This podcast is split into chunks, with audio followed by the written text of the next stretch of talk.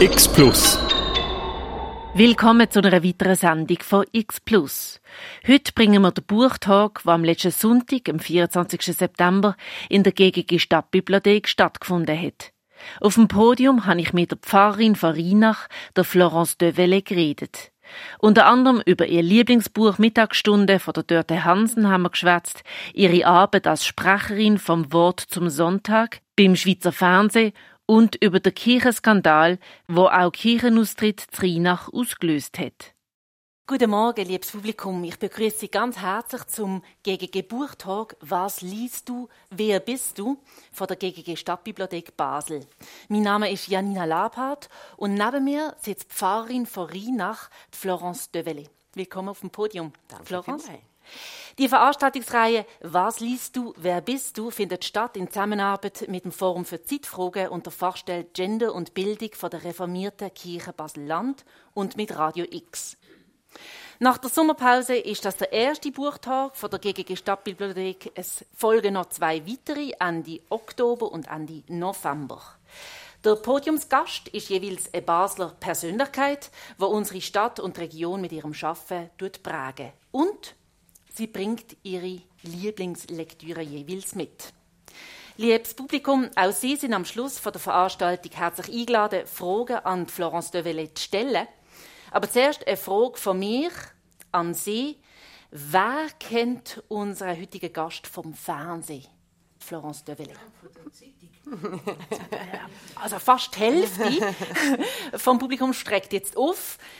Wunderbar. Ich frage darum, wählt Florence Deville das Wort zum Sonntag am Schweizer Fernsehen DRS vor einer halben Million ZuschauerInnen gesprochen hat. Das ist aber schon eine Zeit her. Im Jahr 1997 hat sie das Wort zum Sonntag für ein Jahr lang übernommen.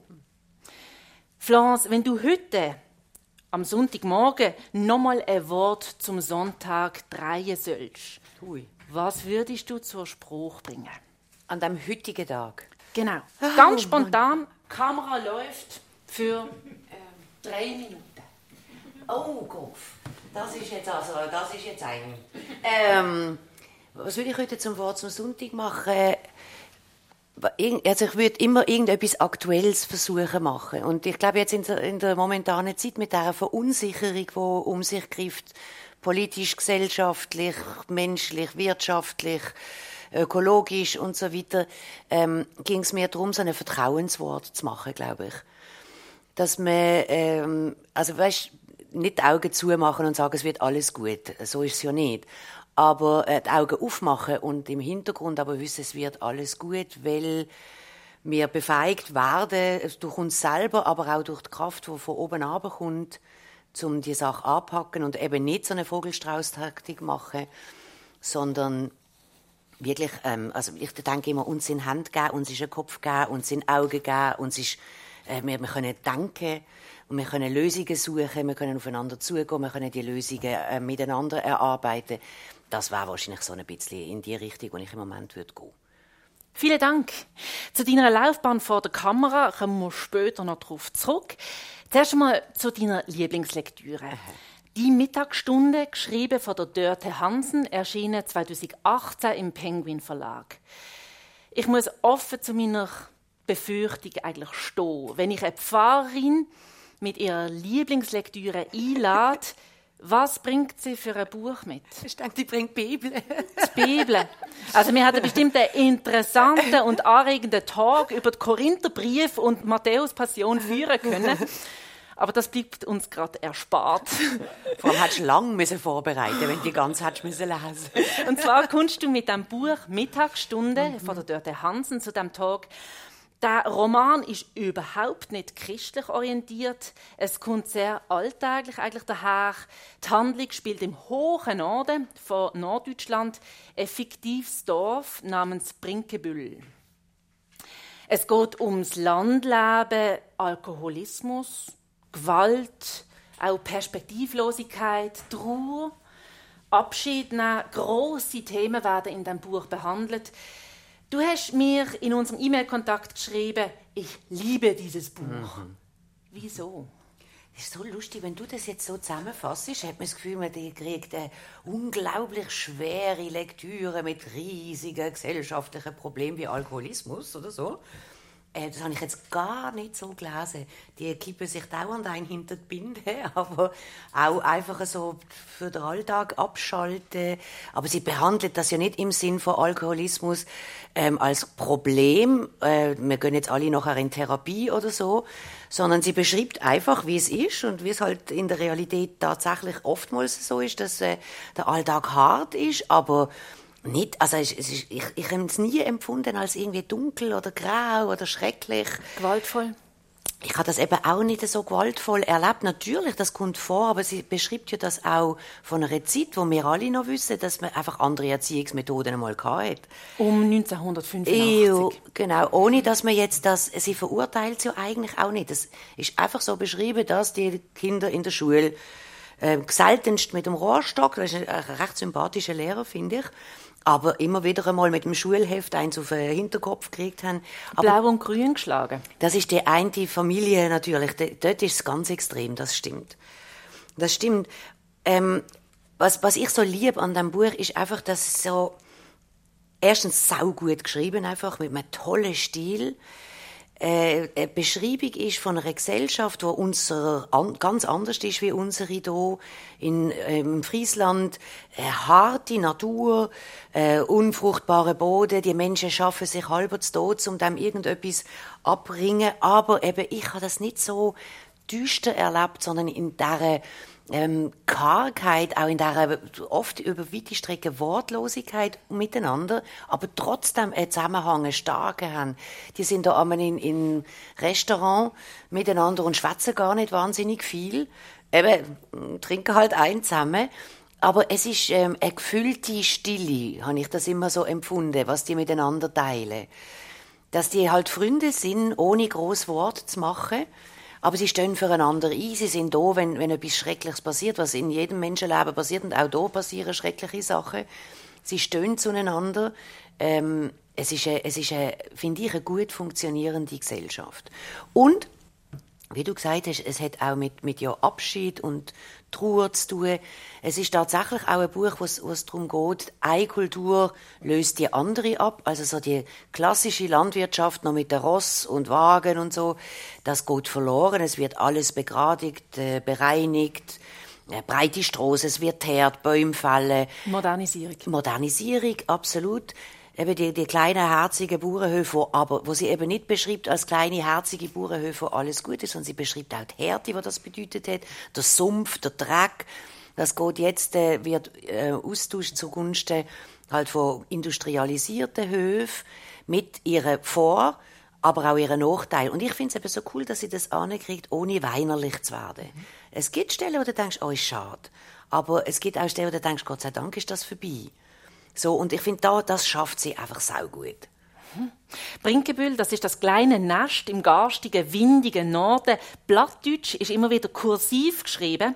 Hast du einen großen Bezug zu Norddeutschland oder zu norddeutschen Menschen? Überhaupt nicht. Überhaupt nicht. Also es hat nichts damit zu tun, dass ich denke, ach, das kenne ich. Im Gegenteil, ich habe es gelesen und denke, das kenne ich gar nicht. Das ist ja schon wirklich sehr anders. Aber es ist mir einfach in die Hand gefallen. Ich habe das Bild noch cool gefunden.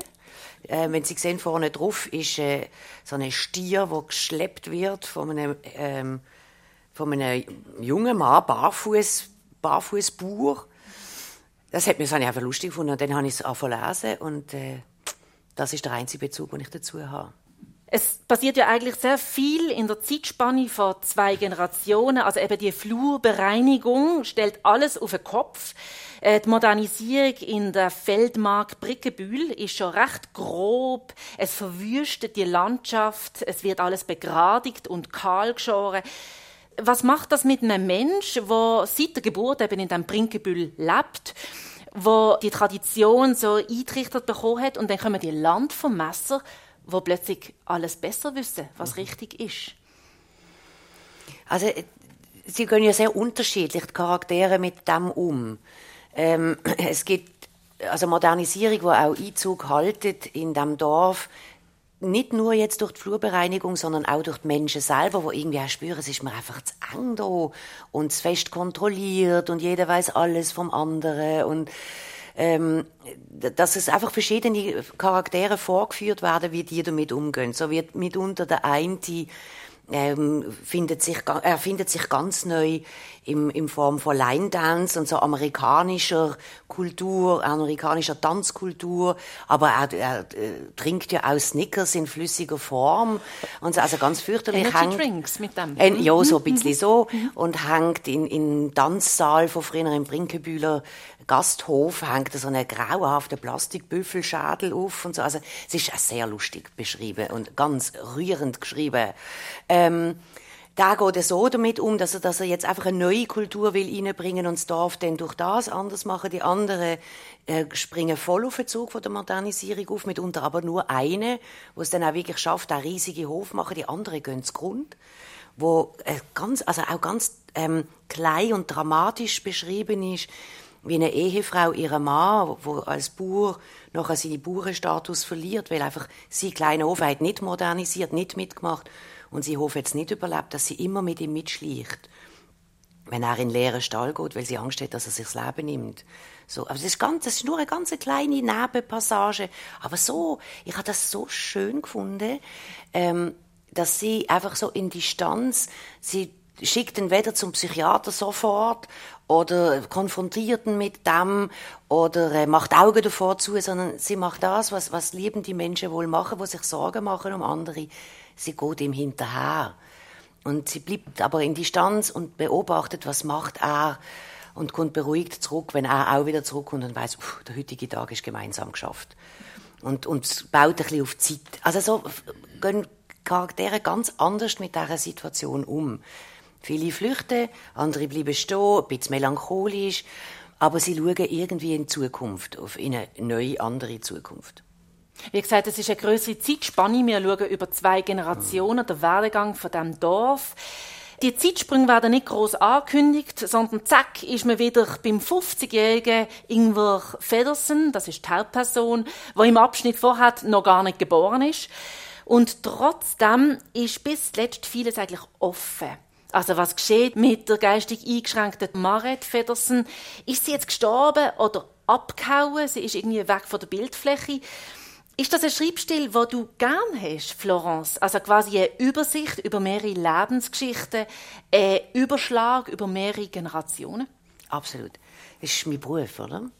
Lebensgeschichten hören, äh, Lebensgeschichten begleiten, ähm, über mehrere Generationen im besten Fall, wenn du schon hast können irgendwann einmal taufen, die, die dann später verheiratet und dann hast du ihre Kinder dann im Kampfunterricht. Das ist, also, die Aufgabe vom Pfarrer ist ja eigentlich genau das, was hier beschrieben wird. Dabei sein, ähm, mitmachen in dem, in dem Ganzen über Generationen, die gesellschaftlichen Veränderungen oder auch die Familie begleiten und, und ähm, das Interesse aufrechterhalten, auch für, wie sich so eine Gemeinschaft bewegt also darum muss ich wirklich sagen, also ich, vorhin ja, hast du ja gesagt, dass es eigentlich so mit Christentum nichts zu tun hat. Direkterweise überhaupt nicht, da hast du absolut recht. Und, und das, es gibt einen Pfarrer, der vorkommt, und das heißt ganz am Anfang schon, dass das auch schwer hat in dieser Gemeinschaft, weil die an gar nichts glauben. Ähm, also nur an Weihnachten gehen sie alle in die Kirche, so wie wir das auch bei uns auch kennen. Und durchs Jahr wenn sie alles nicht wissen. Aber der Pfarrer ist immer irgendwie dabei. Sagt nicht viel, begleitet die und, und leidet auch ein bisschen an dem, dass er so irgendwie nicht durchtrinkt mit dem, was er gerne würde sagen. Aber ich denke mir, ähm, das, das Buch liebe ich darum so, weil das genau das ist, was mein Beruf ist und ich liebe meinen Beruf genauso sehr wie das Buch. Jetzt hast du einen schönen Bezug gemacht zu deiner eigenen Biografie. Ja. Der Bezug ist ja eigentlich, dass der Pfarrer total inaktiv ist. Wenn jetzt mhm. du dir vorstellst, mhm. du würdest ein Angebot bekommen, in diesem Dorf das Pfarramt zu übernehmen, du würdest es auch annehmen, du würdest jetzt einfach dort hingepflanzt werden. Ja mit was würdest du anfangen? Es würde nicht auf Aufbauarbeit gehen, sondern ja. Basisarbeit. Also ich würde wahrscheinlich zuerst ins Restaurant und einmal ein Gläschen kippen, mir so ein bisschen in den Groove reinkommen. Und dann denke ich mir, eine grosse Chance ist halt immer, mit den Kindern etwas zu machen.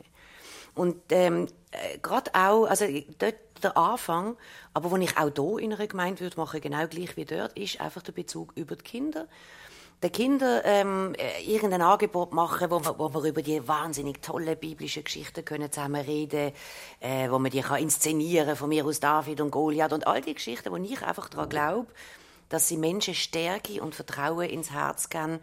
Und mir ist das jetzt mit der Arbeit mit Kindern am wichtigsten, dass man ihres Urvertrauen von Anfang an stärkt, dass sie nachher dann irgendwann auch befeigt sind, über ganz viel anderes auch, aber auch durch, durch den Glauben, auch durch die Religion, ihr Leben selbstständig gestalten, verantwortungsvoll gestalten, liebevoll gestalten, freudig gestalten, so. Das würde ich machen dort. Du würdest als erstes mal in Kneipe, in Dorf Zuerst mal in Kneipe. Aber man gehe ich sowieso gerne. ah, mit deutschem Bier? Gut, man wissen es. Der Wandel, wo zum Beispiel Psyche von einzelnen Figuren auch durchmachen, das ist ein Spagat zwischen Landwirtschaft und Akademikerstatus, beispielsweise echte Liebe versus platonisches Zusammenfunktionieren von mhm. Eheleuten. Betrug und daraus entstandene Schwangerschaft versus wow. Geschwätz im Dorf, wo man halt irgendetwas entgegenhalten muss. Gerade das Geschwätz im Dorf. Du bist in Oberwil, Baselland, aufgewachsen, mhm. später zu Arisdorf, jetzt zu Rheinach. Mhm. Was bedeutet denn der Zusammenhalt, ich sage jetzt nicht von einem Dorf, aber mhm. von einer Gemeinschaft, die eher überschaubar ist? Was ist das für ein Zusammenhalt versus die soziale Kontrolle in einem Dorf? Das, ist, äh, das finde ich jetzt super interessant. Es ist wirklich ein bisschen versus. Weil, also, gerade in einem kleinen Dorf wie jetzt in Arisdorf ist es echt hart gewesen. Als junge Pfarrerin zu kommen, ich bin dort, äh, es ist gleichzeitig mit dem Wort zum Sonntag, also 27, 26, als ich angefangen habe. Äh, die erste Frau, wo sie, wo sie fest angestellt haben. Und dann noch als Singlefrau kommen, das ist sowieso komisch, oder? Was ist denn mit der nicht in Ordnung?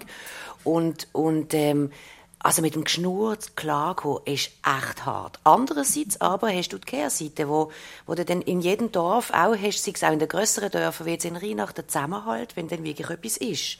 Also die, die vorher hinter verhohlener Hand oder auch ganz offiziell gesagt haben, da, da, da, was macht denn die und schau mal, wie das dort läuft und die waren aber als Erste da gestanden, wenn etwas war. Und die sind auch als Erste da gestanden, wenn etwas war. Also wir reden von 1996, 1997. Mhm. Das ist ein Problem gewesen, als Singlefrau ja. in ein Dorf zu kommen und sich zu engagieren als also Pfarrerin. Ein Problem. Es ist, man hat einfach müssen aushalten, dass du Dauergespräch bist. Es ist alles kommentiert worden. Und mir hat einmal Kirchenpflege ganz herzig zu mir ähm, fein gesagt, ob ich allenfalls könnte mein Badkleid abhängen ab der Wäschleine, weil ich ein Bikini trägt und äh, da hat das Bikini halt logischerweise aufgehängt gehabt. Das ist also, es hat, muss offensichtlich in allen drei Beizen, die wir hatten, das Gespräch sein. Und sie sind Frau Pfarrer im Bikini. Aber ich habe mich ja nicht gezeigt im Bikini. Ich habe es ja nur gewaschen und aufgehängt, weil in der Ferien das sagen, aber das ist gar nicht gegangen. Also, da hat mich die Kirchenpflege wirklich darauf aufmerksam gemacht, ich möchte das doch bitte drinnen trocknen. Ist das eine Aufreizung oder eine Provokation? Ja, oder? das gehört sich einfach nicht. Als, also, das gehört sich nicht. Du musst ja irgendeine Liebestöder anlegen in mir. oder am besten gar nicht baden. und, ähm, oder so, was, was auch ein grosses Geschwätz ist. Ich bin ein unglaublicher Nachtmensch. Also so, am drei am Morgen finden sie mich am wachsten. Dafür am Morgen komme ich nicht zum Bett aus. Und das ist immer schon so gewesen. Und dann hat mir auch die Kirchenpflege gesagt, es wäre sinnvoll, so eine Lichtanlage einzurichten, dass am Morgen um 7 in meinem Büro das Licht angeht und am 10 Uhr Nacht spätestens ab. Und der Rest vom Haus ist ja dann wurscht, aber so einfach damit, äh, damit, ja, damit man der, Regeln behalten. Der richtige Takt quasi. Was hast du dir erwarten. an das gehalten? Nein. Das habe ich nicht gemacht. Und was weil, hast du entgegengehalten? Weil es einfach, äh, das bin halt einfach ich und wenn sie mich nicht vertragen, dann, äh, dann muss ich halt gehen. Und das haben sie dann aus, also das habe ich jetzt weniger gehört, dass das so ein riesen Problem gewesen war. Aber das wird sicher auch heute noch, ich habe das immer noch so. Und ähm, wenn ich dann am 10 Uhr am Morgen meine Viecher rauslasse im Morgenmantel, da wird sich wohl die eine oder andere denken, so ein Lotterleben möchte ich auch haben, wie die hat, oder? Also die Viecher, das sind Hasen, Geissen, mhm. Hunde, Hühner, ähm, Meersäule. Ich habe einen kleinen, so einen Gnadenhof, so ein kleines Tierpark mit 60 Tieren. Über 1500 Quadratmeter zwischen Kirche, dann kommt der Tierpark und dann kommt das Pfarrhaus und die sind dazwischen. So als kleiner Streichel so. Aber eben, also normalerweise dürfen sie am 9 Uhr raus, wenn ich dann schon wach bin. Aber wenn es schlimm war am Oben vorher, dann kommen sie erst um 10 Uhr raus. In der Dorfkneipe oder bei der Arbeit? Meistens, also ehrlich gesagt in der Nacht, meistens in der Arbeit. Weil ich schaffe dann am besten. Und ich schaffe sehr gern. Schlagen wir nochmal einen Bogen zu unserer Lektüre. Mhm. Mittagsstunde von der Dörte Hansen. Die ganze Kommunikation in dem Dorf Brinkebüll ist ja recht verknarzt. Also lieber nicht reden und vor vollendete Tatsachen stellen. Man kommt dann schon damit klar. Es ist alles ein bisschen eine trostlose Sache, dass eben gerade in einer Familie es wird nicht wirklich austauscht. Man kehrt sich einfach in sich und tut die Zeit abwarten. Schon sehr ein unangenehmes Gefühl. Also das ist ganz auffällig, dass das so beschrieben ist. Aber ich weiß gar nicht, ob ich jetzt würde sagen, äh, ein unangenehmes Gefühl. Ich man kann auch Sachen zerreden. Und man kann vielleicht auch, ich weiß nicht, ob ich mir jetzt ein bisschen in Brennnessel setze, aber man kann vielleicht auch einmal zu viel reden. So ein Stück, ähm, sich auch noch ein bisschen, also zum jetzt positiv wenden, sich ein Stück auch noch ein bisschen Geheimnis bleiben untereinander. Ähm, das hat ja auch damit zu tun, wenn man nicht jetzt wegen allem einfach ansitzt oder wegen allem in eine Gesprächstherapie geht oder äh, jedes Mal als erstes Mal sagt, hast du schon einen Psychiater? Dann denke ich immer so, Mensch.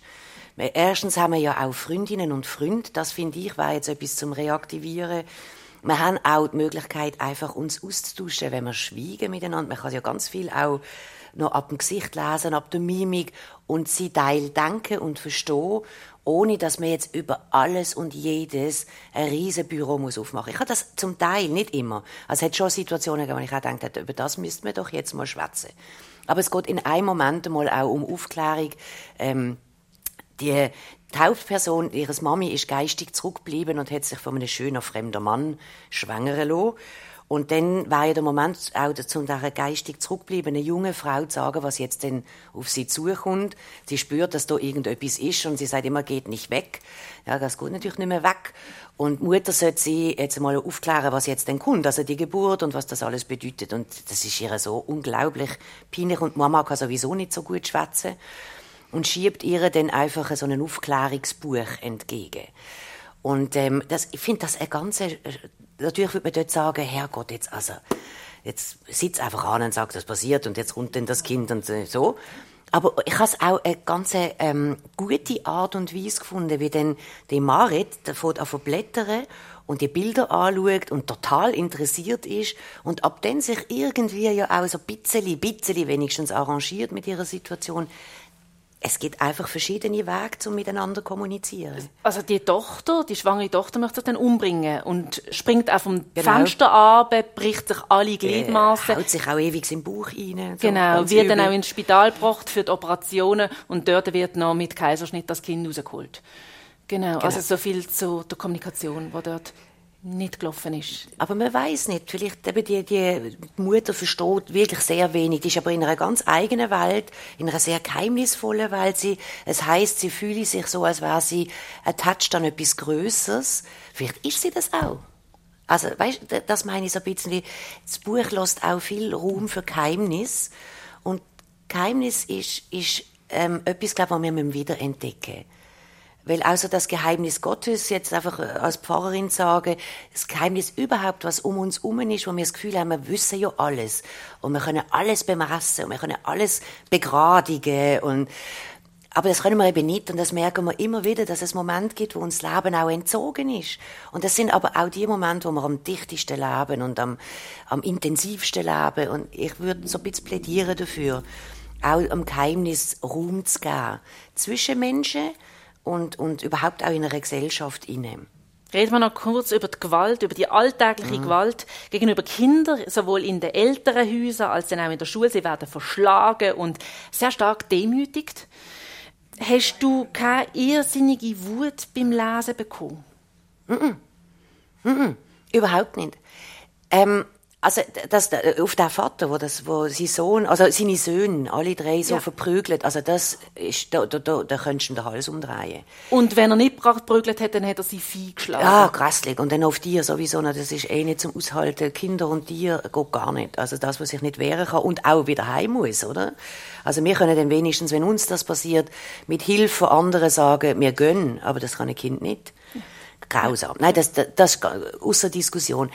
Beim Lehrer habe ich es anders empfunden. Das ist, also, der Lehrer ist, ist äh, auch ein bisschen desillusioniert, weil er halt einfach, er sagt so mit so schwachköpfigen Bauernbuben da sich muss umschlafen, sowieso nicht checken. Plattdeutsch ist verboten, weil das ist die Sprache der Bauern.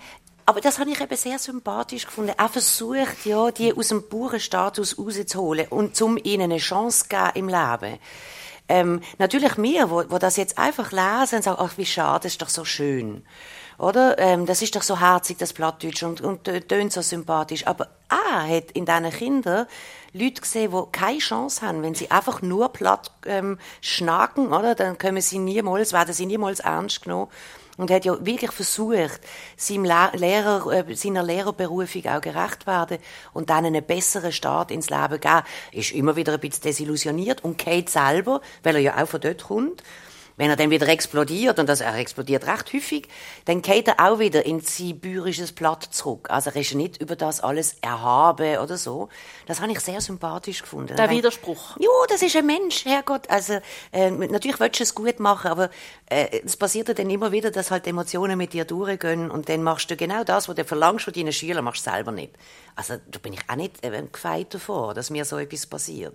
Wenn ich meinen Schülern beibringe, wir sind anständig miteinander, ähm, wir respektieren uns.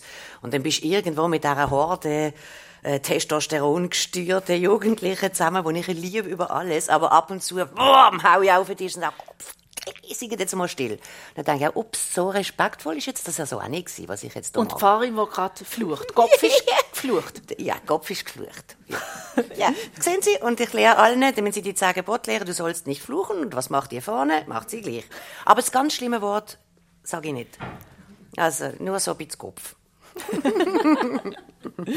der Sönke Federsen, das ist der Gastwirt von dieser Dorfbeiz. Er ist auch Kriegsversehrter, er gehört der Ehemann mhm. und immer noch mit 80 hinterm Tresen und organisiert runde Geburtstage und silberne Hochzeiten in der Dorfbeiz. Und er hat einen ganz speziellen Zugang zum Glauben. Es ist nämlich ein mathematisches Aufrechnen mhm. von Schuld, Sühne und mit sich im Reinen sein. Mhm. Ich kann eine Passage vorlesen. Ja, ist so lustig. Schau, ich habe mir sie auch Seite 173. 773 ist Schlüsselszene. Nein, nein, nein, nein. Doch, du. du lesen. Nein, mach du. Der Gott, an den er glaubte, er hatte nichts vielväterliches. Und besonders gnädig war er auch nicht, nur gerecht. Er führte Buch, legte Konten an, der Gott von Sönke Feddersen. Für das, was man verbrochen hatte, zahlte man, so einfach war das weil Gerechtigkeit von Rechnen kam und Schuld von Schulden. Man konnte sich auf diesen Gott verlassen. Sönke hatte mit ihm Hunger, Kälte, Typhus überlebt, weil er den Rechenweg verstanden hatte. Auge um Auge. Vier Rotarmisten abgeknallt, vier Zehen abgebrochen in Mag Magnitogorsk. Diejenigen, die rechnen konnten, waren besser durchgekommen. Also er rechnet, was hat er verbrochen und was hat er müssen so wie begleichen, dann ist für ihn die Welt wieder in Ordnung gewesen. Das kommt auch später ganz häufig, das Rechnen, dass seine eingeschränkte Tochter nicht von ihm sein kann. Er rechnet immer wieder neun Schwangerschaftsmonate, passt nicht, weil er dann noch weg war. Wie würdest du das anpacken, wenn so viel passiert ist in einem Leben, wo, wo so wie ein eigener Glaube dann entwickelt wird? Wie würdest du ihm begegnen, dem Sönke Federsen? Also, äh, du hast das sehr schön zusammengefasst. Er hatte so ein Gottesbild, ähm, das habe ich gemacht und, und dafür muss ich jetzt halt leiden und büßen. Und äh, also so, wir nennen das der Tun-Ergehen-Zusammenhang, heißt das so. Und was bei ihm komplett fehlt, ist so die Dimension, wo von Gott entgegenkommt, auch die, Versöhn die Versöhnungsdimension. Ähm, Gott, wo uns vergibt, auch wenn's, wenn wir Sachen gemacht haben, wo es nicht zu vergeben gibt eigentlich, das würde ich ihm unbedingt an die Seite stellen. So, natürlich, klar, alles das, ähm, auch menschlicherweise musst du vielleicht für das büßen. vielleicht sogar vor Gott, aber gleichzeitig kommt immer auch die Dimension rein, es ist uns alles das vergeben, was wir anstellen, das ist Gottes Vergebung. Und das würde ich, also mit, da würde ich gern an der Trese stehen mit ihm, so ein kleines äh, Berliner Luft oder sonst irgendetwas nehmen und dann würden wir uns über das unterhalten. Weil mir denkt, ähm, das ist ein, also ist, das tut mir echt in der Seele weh. Seelsorgerlich tut mir das weh. Wenn jemand ähm, so muss leben, wo er denkt, er muss für alles das, das alles das auf seine Schultern tragen, was er je gemacht hat. Das tut mich, das ist ähm, ganz äh, äh, ich kann es fast nicht besser sagen, als ein unversöhnliches Leben und ein hartes Leben. Also wie sollen wir jemals für alles das irgendwie gerade stehen, was uns schiefgegangen ist, wissentlich, unwissentlich, äh, was wir angestellt haben, ohne dass wir damit rechnen können, dass es da eine Macht gibt, wo Versöhnung uns lehrt und übt und was dann natürlich auch die Menschen in Pflicht nimmt, dass nicht nur Gott uns verzeiht, sondern dass wir als untereinander dann fähig werden, trotz alledem die Hand anstrecken und sagen, hey, es ist dir vergeben. Also das tut mir etwas vom Wichtigsten für ein glückliches Zusammenleben, dass man das kann, so schwierig wie es ist. Ich bin im Fall gar nicht gut im Verzeihen. Reden wir noch über Verzeihen und Vergehen, sehr gern. Ganz kurz zur Verfilmung von dem Buch Mittagsstunde von der Dörte Hansen. Die Verfilmung ist vom Lars Jessen. In der Hauptperson ist der Charlie Hübner. Ich habe den Trailer gesehen und mhm. habe gedacht, wäre spannend jetzt mhm. am Schluss, nachdem ich das Buch mehrfach gelesen habe, mhm. jetzt mhm. noch der Film. Hast du den Film gesehen? Mhm. Ich will nicht. Die Verfilmung habe ich nicht gesehen und ich würde sie eigentlich gerne, weil ich überall gelesen habe, dass die so toll sind und dass es wirklich sehr ein gelungener Film ist. Aber ich habe so viele Bilder in meinem Kopf und ich habe Angst, dass die kaputt gehen. Ähm, nicht, weil meine Bilder jetzt besser wären als die vom Film, aber sicher anders. Und ich möchte es eigentlich, glaube so behalten. Ich habe so das Gefühl, ich sehe vor meinem Auge, wie das dort aussieht. Und ich werde mir nicht ein anderes Bild zeigen lassen. Aber äh, scheint ist der Film super. Also sicher zu empfehlen. Vielleicht schauen dann mal in ein paar Jahren. In ein paar Jahren, mhm. nachdem sich aber deine jetzt, Bilder vielleicht ein bisschen So ist es, haben. aber jetzt im Moment schauen nicht. Deine jetzige Arbeit als reformierte Pfarrerin in der Gemeinde Rheinach, Basel-Land. Du machst Taufen, Jugendabend und Konfirmationen, Seelsorge, Trauungen. Gerade gestern, am Samstag, mhm. hast du zwei Menschen traut. Du machst aber auch Abdankungen. Was machst du am aller, allerliebsten in deiner Tätigkeit als Pfarrerin? Uh, ich mache alles gern, außer Administration. Finde ich doof. Aber ich mache alles gerne. Ich tue auch zum Beispiel gerne Predigten vorbereiten. Mitunter, äh, Karfreitagspredigt ist die Stelle, die du jetzt gerade vorgelesen hast. Habe ich gepredigt da über sie. Ähm, so Sachen mache ich eben gerne. Da habe ich ganz viele Bücher vor mir und Podcasts höre ich auch gerne und das gibt mir Inspirationen dann wieder für das. Jugendarbeit ist großartig mit Kindern, großartig. Aber wenn ich müsste, du zwingst mich ja eigentlich jetzt äh, qualifizieren, was mache ich am allerliebsten? Es mag komisch tönen, aber ich mache glaube am allerliebsten Beerdigungen. Wieso? Hey, ähm, weil bei den Beerdigungen du wirklich das Gefühl hast, also wenn ich nicht mehr gebraucht wird oder, oder wirklich etwas helfen kann, dann dort. Weil in dem Moment, wo eine Familie zu einem kommt und verzweifelt ist, weil jetzt gerade der Todesfall passiert ist, einen Tag vorher oder so, und du ihnen dann das kannst zusprechen, dass es dem Verstorbenen oder der Verstorbenen gut geht, dass sie jetzt im Himmel ist, dass ein Weiterleben passiert, dass nicht jetzt einfach alles vorbei ist und alles dunkel ist. Das hilft einfach in einem Moment ungemein. Und da Trost können bringen, finde ich, also einfach, das, das das rührt mich selber jedes Mal. Und ich glaube das aus tiefster Seele. Und ich glaube, dass mich mit dem helfen kann. In der Gemeinde Rheinach bist du jetzt seit 18 Jahren Pfarrerin. 18 Jahre, das könnte ja eigentlich mindestens auf dem Modell sein, dass du ein Kind taufst. Mhm und bis zur Trauung. Schon passiert, schon passiert. Erzähl. schon passiert. Ja, also es ist natürlich ein bisschen früher Mama geworden, aber haben wir schon alles gemacht. Äh, ich habe sie ähm, tauft, ich habe sie konfirmiert, ich habe sie traut und ich habe schon ihr Kind tauft. Ja, alles in der gleichen Gemeinde.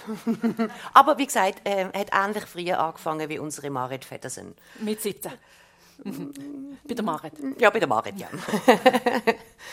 Wie wir ja schon das Wort zum Sonntag so ein bisschen angedeutet mhm. bekommen haben von dir, äh, deine Medienerfahrung beim Schweizer Fernsehen, wo ein Jahr gedauert hat, sehnst du dich manchmal zurück? an die Arbeit vor der Kamera. Also für viele ist das so wie sehr verlockend, im Rampenlicht stehen. Was nimmst du mit aus dieser Medienerfahrung? Also es ist großartige Zeit, wirklich ganz toll. Ich habe ich habe, ich habe es geliebt. Aber ich finde, ähm, irgendwie das Medium Fernsehen für jüngere Leute denken. Ich, ich sehe mich nicht zurückzugehen. Erstens würde ich die ganze Zeit denken, oh Gott, oh Gott, oh Gott, die Backen hängen und die Furchen da und schrecklich. Nein, nein, nein, das würde mir wirklich so gehen. also ich würde mich einfach nicht mehr sehen, heißt das. Und ähm, ich finde auch, es ist ähm, ein Medium, wo, wo ich gern, ich würde lieber jüngere Leute zuhören. Natürlich ist es toll mit der Lebenserfahrung und mit, mit allem, was ich, ich würde heute zwar zum Sonntag ganz anders machen wie dort. Dort habe ich ja erst gerade angefangen, noch gar keine Ahnung und muss mir ein bisschen schämen für das, was ich dort erzählt habe. Das direkt nach dem Studium von ja, Theologie. Ja, und da hast du das Gefühl, also jetzt hast du alles begriffen. Und ähm, heute wäre ich viel bescheidener als dort mal. Ähm, und viel, viel äh, routinierter, nicht so nervös wie dort bin ich tausend Tode gestorben, das bin ich jetzt heute nicht mehr so. Aber ich würde nicht mehr wählen, aber es ist eine ganz tolle Zeit gewesen. Und hat einem Tür und Tür geöffnet. Ich habe so lässige Leute über das kennengelernt. Wenn du halt einfach, wenn du vor dem Schweizer Fernsehen bist, über Nacht einfach, also, gleich Sternli am Himmel wirst, aber doch einen gewissen Bekanntheitsgrad kriegst wo dann wirklich mir in Sachen, also ich bin dann vom Adolf Ogi eingeladen gewesen, äh, da in ähm, seinem Heimatort, hat er, hat er irgend vom, vom Militärdepartement sind die alle eingeladen gewesen. Ich, ich, ich habe dort einen Vortrag halten. Ich, ich bin mit dem Franz Franitzky und dem Rocard, also Außenminister von Frankreich, haben wir da oben verbracht miteinander. Auch an der Bar, sehr schwer abgesumpft mit diesen drei.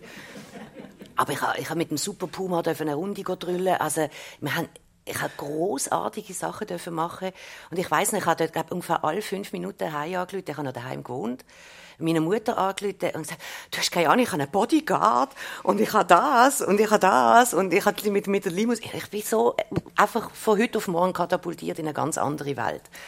Und das ist echt cool gewesen. Das würde ich nicht missen, aber ich würde es nicht mehr machen. Jetzt, in meinem Alter jetzt. Aber als Jung würde ich sofort wieder machen, klar. Und dort bin ich auch viel mutiger gewesen. Dort, egal was gekommen ist, ich habe mir gedacht, das mache ich einfach. Ich habe mir nicht mal überlegt, ob ich das kann oder nicht. Ich mache einfach. Und heute würde ich, oh je. Nein, nein, nein, nein. Heute würde ich mich nicht mehr trauen. Reden wir noch über das, was du vorher erwähnt hast, über Verzeihen und Vergehen. Das ist ein sehr wichtiges Thema im Buch. Wieso ist Verzeihen manchmal so schwierig? Also Verzeihen ist ja eigentlich der Schlüssel zum, zum Frieden, habe ich mhm. gelesen. Mhm. Ja. Aber es gibt ja auch so, so die Aussage, verzeihen tue ich, vergessen tue ich aber nicht. Mhm. Was ist da dran? Warum ist das so schwierig?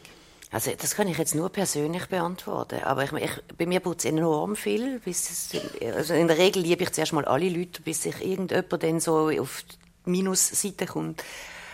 Und dann denke ich nach wie vor, auch wenn ich mir in meinem Kopf sage, jetzt verzeihst du das, jetzt vergiss ich das, im Innersten denke ich, du mich Ruhe. Ja, das ist halt so ein Bauchgefühl, das da bleibt. Und, und ähm, äh, ich denke jetzt mal, es geht ja nicht nur mir so, das wird ja anderen Leuten auch so gehen, gehe mal davon aus. Und das ist schon einfach schwierig, das wirklich ernsthaft die Faust nicht mehr da machen. Das braucht ganz viel Rationalisierung im Kopf.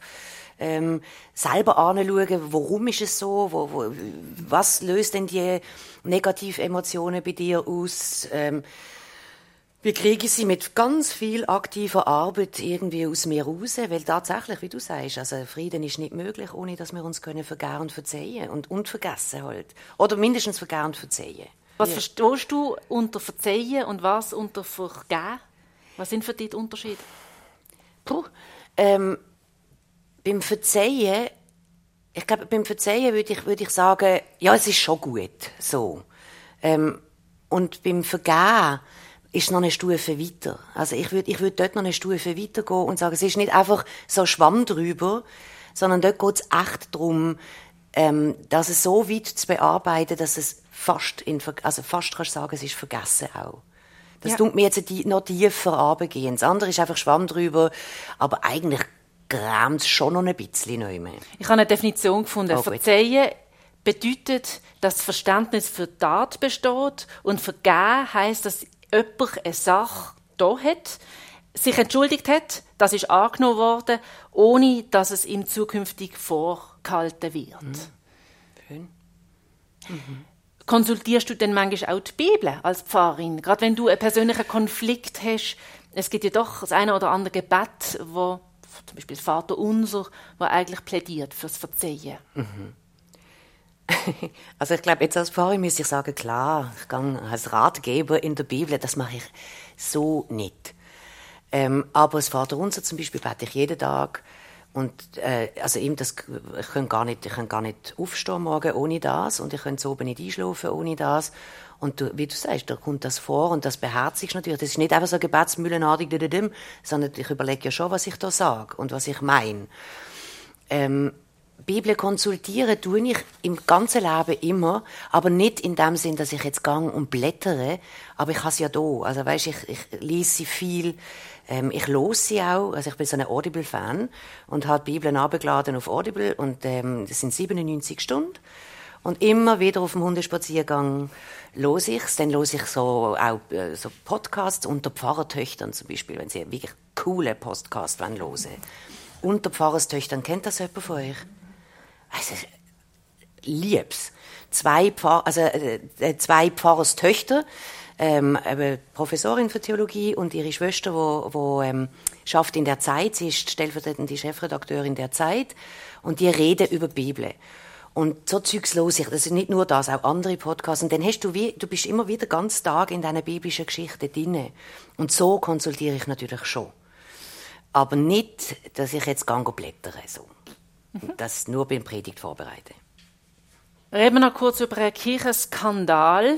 Es mhm. gibt ja nach der aktuellsten Enthüllung eine Studie von der Universität Zürich, die die Missbrauchsfälle von der katholischen Kirche seit 1950 auf über 1000 Fälle beziffert. Der Tagesanzeiger schrieb letzte Woche, die Fälle reichen von Grenzüberschreitungen bis zu schwerstem systematischem Missbrauch. Und immer wieder hat die Kirche Täter geschützt, Verfahren verschleppt und verhindert. Ad NZZ hat gestern geschrieben, die Bischöfe der äh, Schweiz wollen eine Revolution in der katholischen Kirche, fordern vom Papst der unabhängiges Gericht und der Kulturwandel. Was zur Folge hat, dass viele Kirchenaustritte pro Jahr verzeichnet werden, so viel wie noch nie. Auch die reformierte Kirche hat massiv viele Mitglieder mhm. verloren mhm. im Jahr 2021. Es gibt nicht aktuellere Zahlen, die kommen erst im Oktober. Im 2021 haben über 28.000 Personen sich von der reformierten Kirche abgewendet und sind austreten. Tust du in der Seelsorge, in den Gesprächen die Erschütterungen wahrnehmen? Von diesen Werten, die Kirchengänger innen erschüttert und, und quasi vom Glauben abfallen? Ah, ja, selbstverständlich. Also wir haben jetzt auch schon, seit, seit das rausgekommen ist vor einer Woche, haben wir Reformierte auch Austritt gehabt mit der Begründung, ähm, äh, das ist ja furchtbar, logisch, das ist furchtbar. Und wenn wir dann, mich Leute immer an, wenn jemand austritt, einfach zum Fragen, haben wir irgendetwas falsch gemacht, könnten wir es anders machen, können wir, wenn wir noch mal reden, oder einfach auch zum Adieu sagen. Und ähm, dann haben die gesagt, äh, so, eben, wir sind austreten wegen der katholischen Kirche. Und dann habe ich gesagt, aber sie wissen, dass das, äh, wir nicht katholische Kirche sind. Und, und äh, dann sagen die, ja, das ist doch alles genau das Gleiche, oder? Also wir leiden unter dem auch. Und ich verstand Menschen, die in einer ähm, Erschütterung sind, dass in einer Unternehmung, in, in einer, in, also in einer Kirche, wo man genau eben das alles predigen, der Respekt voreinander, äh, der Schutz vor, vor Schwachen, und da gehören Kinder in erster Linie dazu, ähm, dass das systematisch gemacht worden ist und dann noch vertuscht worden ist. Wenn es so heisst, äh, alles soll an die Oberfläche kommen und du musst dich vor Gott immer zeigen und dudum, aber man deckt, also macht den Deckel oben drauf, dass das eine Wut auslöst und schockierend ist und du sagst, das ist ja dann alles erlogen. Ich verstand den, den, den Ärger. Es tut mir unendlich leid, weil das bei uns so nicht ist. Es tut mir aber auch unendlich leid für unsere katholische Schwesterkirche, wo ich gerne habe, dass so Sachen passiert sind. Und dass die, die gute und tolle und, und wirklich ähm, sehr wertvolle Arbeit leisten, jetzt alle in den gleichen Topf gehalten werden, ähm, was auch verständlich ist, aber was mir sehr leid tut, weil ich habe unglaublich tolle äh, katholische Kolleginnen und Kollegen. Und ich weiß, also weiß, weiß schon, aber wenn ich sehr sicher bin, dass die absolut integer sind und so. Und jetzt werden so alle über einen Kamm bürstet und sagt, ah, hinter jedem ist irgendetwas. Das tut mir wirklich leid. Jetzt braucht es einfach anschauen, Schonungslosigkeit, was es jetzt braucht. Wenn es irgendwie wieder zu einer Versöhnung mit der Kirche, jetzt allgemein, mit der katholischen Kirche, überhaupt mit der Kirche allgemein geht, dann gibt es nur schonungsloses Anschauen, sich das tiefst ähm, entschuldigen für was passiert ist. Wiedergutmachung machen, so gut wie das irgendwie möglich ist. Das, ich sehe keinen anderen Weg. Und nicht irgendwie einen Deckel drauf. Du hast gesagt, es hat eine Art Umbruch auch in Rheinach gegeben. Also das ja. Hast du auch ja, gespürt. Ja, Wie versuchst du denn, die Kirchgemeinschaft jetzt zusammenzuhalten? Also unsere Getreuen, wenn ich das jetzt so sage, die, die sind so kirchennah, dass sie natürlich auch der Unterschied zwischen katholisch und reformiert ist ihnen völlig bewusst.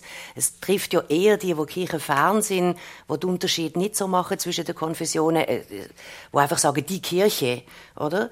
Meine Gemeinschaft jetzt, so muss ich in dem Sinn nicht zusammenhalten. Also die, das, da habe ich jetzt keine Angst, dass die auseinandergeht wegen dem.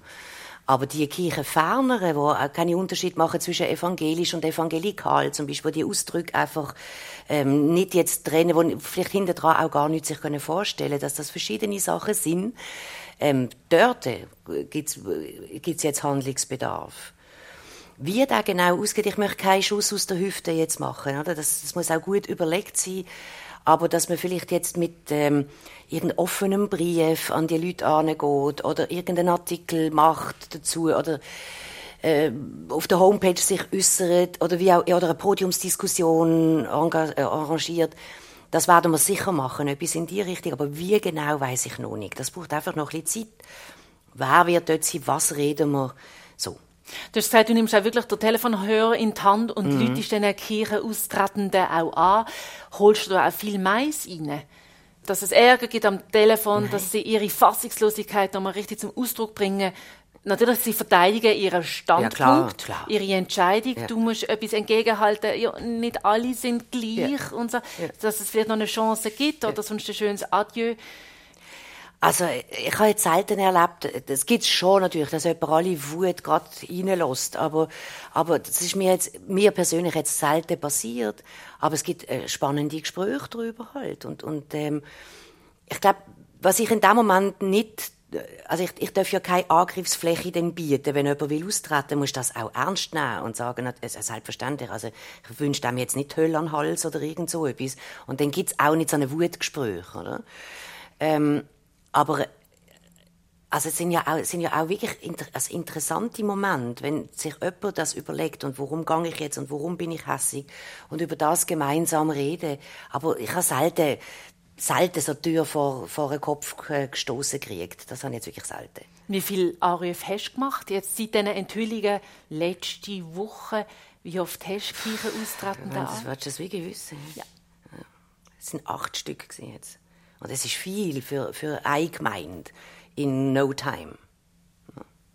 Jetzt würde ich gerne öffnen fürs Publikum. Jetzt haben wir viel geredet, Florence Devele und ich. Bevor es aber zum Apero geht, dort hinten, ähm, haben Sie die Gelegenheit, äh, liebes Publikum, eine Frage an Florence Devele zu stellen oder einen Kommentar zu äußern. Ja, bei anderen Moderationen erstens wurde Hochdeutsch gesprochen und dann wurde aus dem Buch gelesen, also nicht nur ein Satz wie jetzt, nicht? Dann wurden mehrere Kapitel, also aus mehreren Kapiteln. Äh, ich kann Ihnen gerne ein Stück vorlesen, wenn Sie möchten. Ähm, es geht, also an der Stelle, wo ich jetzt äh, führe genommen habe, geht es darum, es ist äh, der, der Ingwer Feddersen hat, lebt in einer Dreiecksbeziehung in Köln und hat, er hat eine Frau, also nicht seine Frau, aber die lebt in der WG zusammen und diese Frau hat drei Freundinnen und ich lese Ihnen über diese drei Freundinnen vor. Jeden Dienstagabend rauschten die drei Frohnaturen in die Wohngemeinschaft, zogen sich im Flur die Lammfellpuschen an, schlurften in die Küche und schmissen ihre gelgefüllten Sitzkissen auf die Ikea-Stühle aus der Doku-Kasse angeschafft, weil sie sich nicht mehr Ranhils, so heißt die Frau, Foltermöbel antun wollten. Schnauze voll. Dann knallten sie die Karten auf den, auf den Küchentisch. In den nächsten zwei Stunden hörte man nur noch Genöle und Gemotze. Beschwerden über mieses Blatt, Protest, wie eine schlampig mischte und genervtes Stöhnen, weil die anderen wieder selten dämlich spielten. Als unbedarfter Mitbewohner männlich konnte man den Reiz an diesem Spiel nicht ganz erfassen. Claudius, das ist der andere vom Dreieck, fand ihre Wohnung an den Doku-Abenden energetisch vollkommen verpestet. Also gingen er und Ingwer meistens in die Kneipe, lästerten ein bisschen ab und dachten sich beknackte Splatter-Movies aus. Doppel Doppelkopfschuss, Blutbad mit Herzdame, Schreckschrauben-Massaker, das Schweigen der Lammfellpuscheln. Immer Ingwer schwankte immer zwischen Grauen und Faszination, wenn er Ranhilds Kartentruppe sah. Ihre Lesenbrillen, hochgeschoben in die Kurzhaarschnitte, ihre lauten, gut belüfteten und tiefgelegten Stimmen, die sie sich in ihren Ego-Boostcamps antrainiert haben. Sie buchten ständig diese Optimierungsseminare, coachten sich die Schwächen weg, Selbstzweifel, Schüchternheit, Komplexe, mäuschenhaftes Kichern, schiefgelegte Köpfchen, alles weg. Sie killten dabei allerdings auch alles andere. Da war nichts Weiches, Zartes mehr an ihnen. Alles Liebenswerte hat sie, hatten sie gleich miterledigt. Große Chemotherapie, nur psychisch. Aber Freundlichkeiten, über Freundlichkeiten waren sie hinaus. Vielen Dank, ja. Florence de Welle, für die Passage. Ist das Ihre Lieblingspassage? Nein, aber ich finde sie recht lustig geschrieben. So eine gute Beschreibung moderner Frauen zum Teil. Ich habe immer ein bisschen ein Problem mit all denen, die sich so das Gefühl haben, sie machen einen guten Job, wenn sie aus der Kirche austreten. Machen sie aber nicht. Ich bleibe dabei, ich zahle meine Steuer, ich brauche aber nicht hier 2 Franken und dort 5 Stutz spenden. Und ich muss auch nicht immer äh, das Gefühl haben, wenn so Katastrophen passieren, äh, da ist ja die Kirche da, die zahlt. Also für mich ist das eine Beruhigung. Das andere finde ich so grundsätzlich. Von den besten Freunden, die katholisch sind, einfach austreten. So, ich bin austreten. Es ist wie damals mit der Corona-Impfung. Ja, ich habe sie gemacht, du hast sie nicht gemacht. Mhm. Bist du so, man hat das Gefühl, man wird als Mensch so abgemacht. Danke vielmals, das freut mich außerordentlich, weil ich wirklich auch, also ich, da, da, bin ich ganz auf Ihrer Linie und denke, Kirchensteuer ist einfach eine Art Sozialsteuer. Mhm wo wirklich ganz viel, ganz tolle Sachen macht damit. Wenn jetzt das wirklich würde wegfallen, das ist sich, sind sich die Leute gar nicht bewusst. Alles das, was im Moment von der Kirche abdeckt wird, müsste ja weiterhin von irgendjemandem abdeckt sein, würden einfach die Steuern erhöhen. Im Moment kann man denken, ich spare mir das, aber auf die Dauer wird das nicht funktionieren. Das ist jetzt einfach einmal so der finanzielle Aspekt. Und der andere Aspekt ist, so zu einer Gemeinschaft gehören, wo nicht jetzt einfach sich nur mit dem rein menschlichen beschäftigt, sondern sich immer noch bewusst bleibt, dass es da noch eine andere Dimension gibt und dass es noch etwas gibt um uns, über uns, unter uns, wo auch immer einfach bei uns, wo uns entzogen ist. Das, das verstand ich unter religiöser Gemeinschaft, unter der Kirche, äh, mit um den Mensch verkümmert, wo die Dimension nicht mehr hat. Also von dem her danke vielmals. Es gibt noch eine Wortmeldung. Ja, also äh, ich komme nochmal aufs Buch zurück. Äh, weil äh, ich, ich arbeite ja, habe es auch gelesen. Und als ich es gelesen habe, äh, habe ich so ein bisschen Nostalgie-Erinnerungen an Bauernstand. Also meine Mutter ist Bauerntochter und wir sind sehr viel äh, dort Ferien machen, Ferien auf dem Bauernhof und haben mitgeholfen. Und es stimmt mich immer so ein bisschen, auch ein bisschen mit Wehmut. Also das heißt die Zeit ist nicht mehr da. Und sie hat in der Jugend hat es einem wahnsinnig viel gegeben. Und haben sie das nicht gehabt, die Wehmut oder das Gefühl, es kommt etwas weg, was einem ja als Jugendlicher oder als junger Mensch sehr prägt hat? Doch, also natürlich hat es eine gewisse Nostalgie. Mir hat, äh, nicht nur eine gewisse, es hat Nostalgie in diesem Buch drin. Mir hat es einfach... Ähm, mir hat es gefallen, dass es nicht so geblieben ist, ach, früher war alles besser und schöner, sondern dass sie auch beschreibt, wie es damals war. Sicher landschaftlich auf alle Fälle schöner, aber auch unglaublich hart. Und ähm, wenn du noch keine Maschine hast, die, Sachen für dich gemacht haben, was das für die Leute bedeutet hat, oder wie sie es beschreibt, wie die einfach, wenn sie so der, der Dauerregen kam, ist, wie die einfach nur noch im Matsch gestanden sind und das Vieh im Matsch und der Stall über, überschwemmt und Auffahrt sind sie stecken geblieben und, und, und, all die Sachen, wo die schöne alte Zeit eben auch mitgebracht hat, wo natürlich äh, der Herdeboden äh, in einem Stall wie auch draussen alles auch einfacher macht. Und das hat mir so an ihr gefallen. Aber logisch gibt es Sachen, also gerade die schreckliche Szene, wo sie all die Bäume abschneiden, die Kastanienbäume, mit dem ganzen Leben, wo mit dem auch kaputt geht, mit dem, mit dem ökologischen Gedanken, von was alles in diesen Bäumen vorher gelebt hat, wie sie sich gegen den Wind gestemmt haben, wie sie den Menschen auch den Zug, den Windzug durchs Dorf verhindert haben und so weiter, wo nachher alles weg ist. Das ist sehr nostalgisch und schmerzhaft auch. Also doch, doch, das hat beides drin. Aber eben nicht nur. Mich erinnert das immer daran, ich habe ähm, einmal in Afrika geschafft, eine Zeit lang, und dort, äh, also stationiert bin ich in, in Mombasa, Kenia, und dann dort auch in Dörfern raus. Und dort hat es natürlich noch richtig die Maasai von früher. Die kennen die Bilder mit diesen schönen roten Röcken, diesen Ketten und allem. Und dann ähm, haben sie angefangen, Kinder von diesen Maasai-Dörfern in die Schule zu schicken. Und ich so blöd, wenn ich sie bei dort, habe gesagt, das ist ja so schade, oder? Das ist, so, es ist doch so toll, dass die alle noch in diesen dunklen Lehmhütten leben, ohne Fenster, wo sie aus ihrem Dreck äh, geformt haben, mit diesen schönen Kindern, wo hübsch ausgesehen. Und dann hat mir damals der Dorfälteste gesagt, dass das wieder klassische, typisch europäische Überheblichkeit ist, weil die Kinder, wenn die nicht in die Schule können, werden die nie weder ernst genommen, noch werden sie jemals Zukunft haben, ähm, weder als Stamm noch als Individuum, weil die von niemandem ernst genommen werden, wenn sie nicht können schwätzen, wenn sie nicht können lesen, wenn sie nicht können schreiben. Und so ein bisschen das spüre ich, die Wehmut, die du als Außenstehender hast und denkst, ach, wie schade. Aber der Blick, dass es auch einen Innenblick gibt, dass es halt wichtig ist, dass gewisse Sachen sich ändern, damit auch die eine Chance bekommen. Vielen Dank, Florence de Welle. Gibt es noch eine Wortmeldung? Ja, ich habe noch was eben beim Kirchlichen. Wissen Sie, mein Mann war ja äh, über 80 und so, und dann habe ich mal die Pfarrerin gefragt, ich bin da am Stephanus, und ich sage, ja komm, ruft nicht mal jemand an und fragt eben, äh, wie es geht oder so. Äh, wenn Sie keine Leute haben, müssen Sie ja nicht äh, jemanden vorbeischicken, können ja mal telefonieren. Mhm. Ja, nur auf Wunsch. Nur auf Wunsch. Also das ist ja ein Wunsch von Ihnen formuliert, oder? Wenn Sie gesagt haben, kann mal jemand anrufen. Ja, ja, ja, aber, aber eben ist ja. es nie jemand, hat nie jemand angerufen. He? Keine Pfarrerin. Das ist ein Satz, den wir Pfarrpersonen sehr häufig hören, den ich auch nachvollziehen kann. Ich sehe aber natürlich auch unsere Situation. Also ich, wir sind jetzt über 4000 Leute. Ich, es ist unmöglich, dass ich 4000 Psychgänge mache, zumal ähm, es ja beim ersten Besuch dann auch nicht gemacht ist, sondern sie möchten dann nochmal und hier wieder und Sally wieder. Ich glaube, das ist noch das Bild, ehrlich gesagt, muss man sagen, wo du hast, wo das Dorf noch klein und überschaubar ist. Jeder hat den Pfarrer kennt und der Pfarrer ist einfach von Haus zu Haus. Heute sind unsere Strukturen anders. Aber ich verstand, dass man das vermisst. Also, und das, das hören wir viel.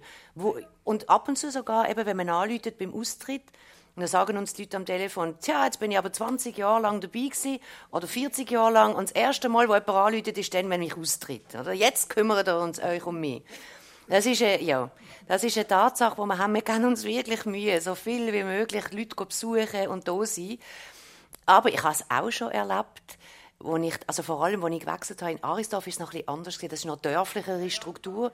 Aber hier in Rheinach bin ich das noch so gewöhnt gewesen, dass man halt vorbeigeht bei den Leuten. Und bin in Rheinach einfach Leute, weil ich noch niemanden kennt als neue Pfarrerin dort, denke ich, stelle mich mal vor. Hey, die sind so schockiert. Ist etwas passiert? Ich so, nein, nein. Ich kann nur vorbeikommen und Hallo sagen. Und sie so, Hallo, und dann bumm, die Tür wieder zu. Und die anderen eben denken, yes, das geht, wenn der Pfarrer vor der Tür steht, dann ist aber Matthäus am letzten, oder? Ist irgendjemand gestorben? Ich so, nein, nein, ich kann mich nur vorstellen. Ist nicht immer nur gut angekommen. Habe ich jetzt also aufgegeben, un unangemeldet Leute. Ganz herzlichen Dank für diesen Tag, Florence de Welle. GGG Schmiedenhof führt am Sonntag, 29. Oktober am 11. Uhr den nächsten Buchtag durch. Dann mit dem Claudio Beccarelli von der Abteilung Kultur von der Christoph Merian Stiftung. Bis dann einen schönen Sonntag. Ganz herzlichen Dank fürs Kommen und Zuhören.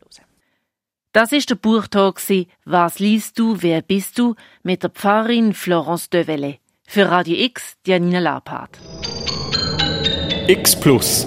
Am Donnerstag um 6 und am Samstag am 1. Nur hier auf Radio X.